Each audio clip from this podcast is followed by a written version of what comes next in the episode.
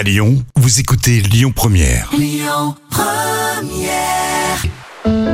Lyon Première, Success Story. Jean-François Pibre.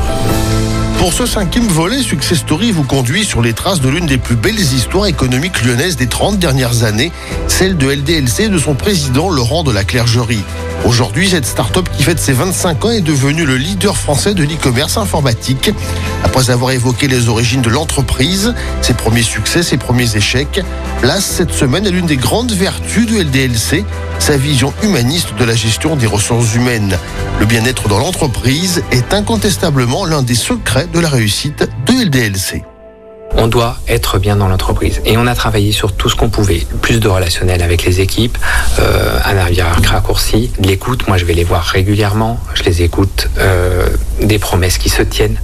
Et puis, même en interne. Alors, il y a un campus, mais ça on l'avait au moment où je dis ça, il y a un mini campus Google. Mais comme on dit, le paraître ne suffit pas. C'est-à-dire que oui, bien sûr, quand des gens viennent visiter notre campus, ils trouvent ça extraordinaire, ils aimeraient être dedans. Mais si l'entreprise ne tourne pas de façon... Euh, s'il n'y a pas le bien-être qui va avec le campus, ça sert à rien d'avoir un superbe lieu pour travailler. On a des coachs internes, on a des facilitateurs pour aider dans les réunions. On a mis un salaire minimum qui est à SMIC plus 15%. C'est des petites intentions, c'est des petites choses, mais surtout c'est de la reconnaissance et et de l'écoute des salariés. Il n'y a pas de, il n'y a pas de sous-poste, il n'y a pas, comme on a pu entendre dans la période qu'on vient de vivre, euh, les salariés du front euh, et les salariés du bac. Euh, ils sont tous importants. Et je peux vous dire que chez nous, quand le front comme on les a appelés à ce moment-là, était au travail et que je suis allé les voir. Mais il y avait une fierté dans les yeux d'être là et de servir. Il faut se rappeler que pendant le premier confinement, les gens qui travaillaient, il n'y avait aucune consigne en entreprise obligatoire. Et il n'y avait aucun quasiment geste barrière, si ce n'était les 1 mètre. Euh, le masque était interdit, c'était inutile. mais les gens étaient passionnés et venaient au travail, euh, certains avec la boule au ventre. ils n'étaient pas tous, mais en tout cas, ils étaient super fiers et super contents d'y être. Et ils l'ont très mal vécu d'ailleurs quand on a dû mettre les gestes barrières parce qu'ils avaient, ils venaient de bosser dans des conditions, on leur avait expliqué que c'était super dangereux en leur disant, euh, bah faites comme ça. Et quand on leur dit maintenant portez un masque tous les jours, ils l'ont pas apprécié.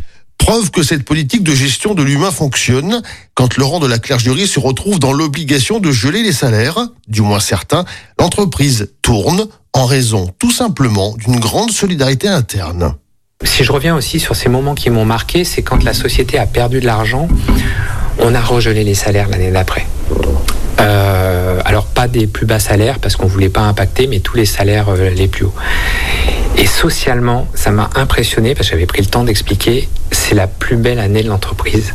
C'est-à-dire que l'année la plus dure qu'on vient de vivre en 2018-2019, socialement, c'était impeccable. Tout, tout le monde était heureux de travailler. Et pourtant, je m'étais dit, ça va être compliqué. Et non, parce qu'en fait, l'entreprise était en marche, pas dans les conditions de 2005, parce que j'avais appris de ce qu'il fallait pas faire, mais au contraire, justement, dans une énergie très positive. Et aujourd'hui, c'est amusant parce que nos chers amis banquiers, je les adore, hein, quand ils, qui nous ont vus au bord du gouffre en 2018 et qui nous voit sortir la tête de l'eau en 2020 sur des sommets avec des résultats qu'on n'a jamais eu.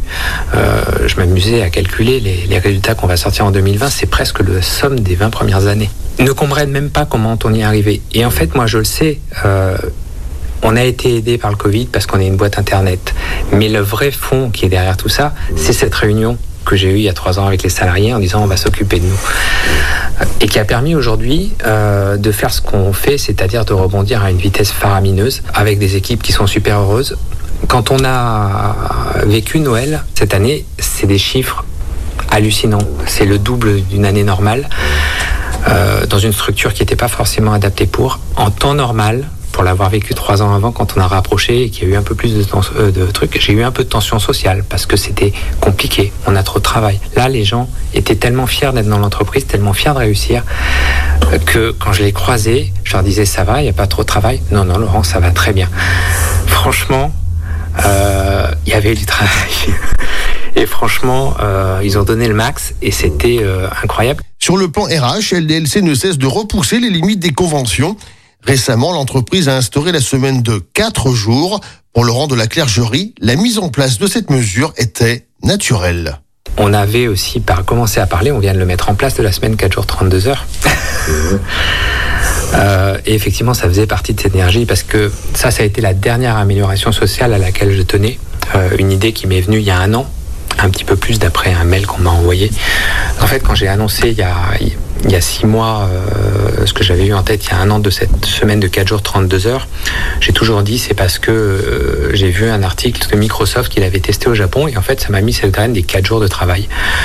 Euh, en me disant effectivement je pense que les gens seraient mieux s'ils travaillaient que 4 jours par semaine. Et puis un jour, une amie m'a envoyé un mail de 2016 que je lui avais envoyé en lui disant je ferais bien travailler les jours 4 jours dans l'entreprise, les gens 4 jours dans l'entreprise, mais je pense qu'ils sont pas prêts. Alors je sais pas pourquoi je lui ai écrit, je pense qu'ils sont pas prêts. Mais en fait, je me suis dit, mais non, c'est pas Microsoft qui t'a donné l'idée. En fait, ça a bercé quelque part dans ton cerveau. Et Microsoft n'a fait que le ressortir. Euh, donc, c'était une vraie conviction. Et, et, cette semaine de 4 jours, le pari qui était pour moi, c'est vraiment, c'était le but ultime, c'est de dire, quand vous venez au travail, vous venez avec le sourire parce que vous n'avez plus les soucis avec vous.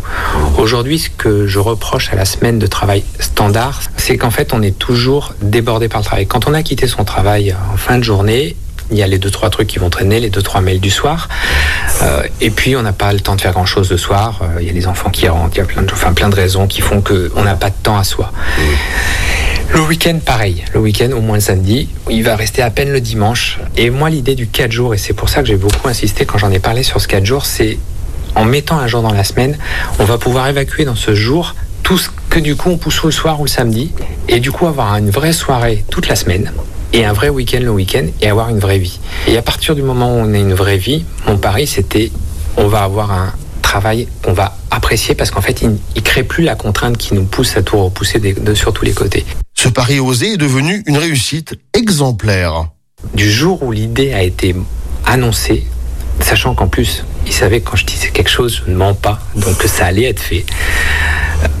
Bah, l'entreprise a pris une énergie positive encore plus forte que ces fameux 20, 30, 40% qu'on peut, dont on entend parler de croissance de productivité. Euh, voilà, d'être dans cette mouvance, les gens sont devenus naturellement plus efficaces alors qu'ils n'avaient toujours pas ce jour en plus. Un jour en moins pour in fine travailler mieux et plus. La semaine prochaine, pour le dernier épisode de cette série, nous évoquerons Laurent de la Clergerie, l'homme, et ses projets toujours un peu plus visionnaires. C'était Success Story avec Sixième Sens Immobilier. L'immobilier à haute valeur partagée.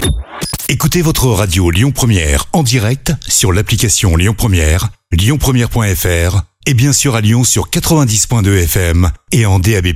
Lyon Première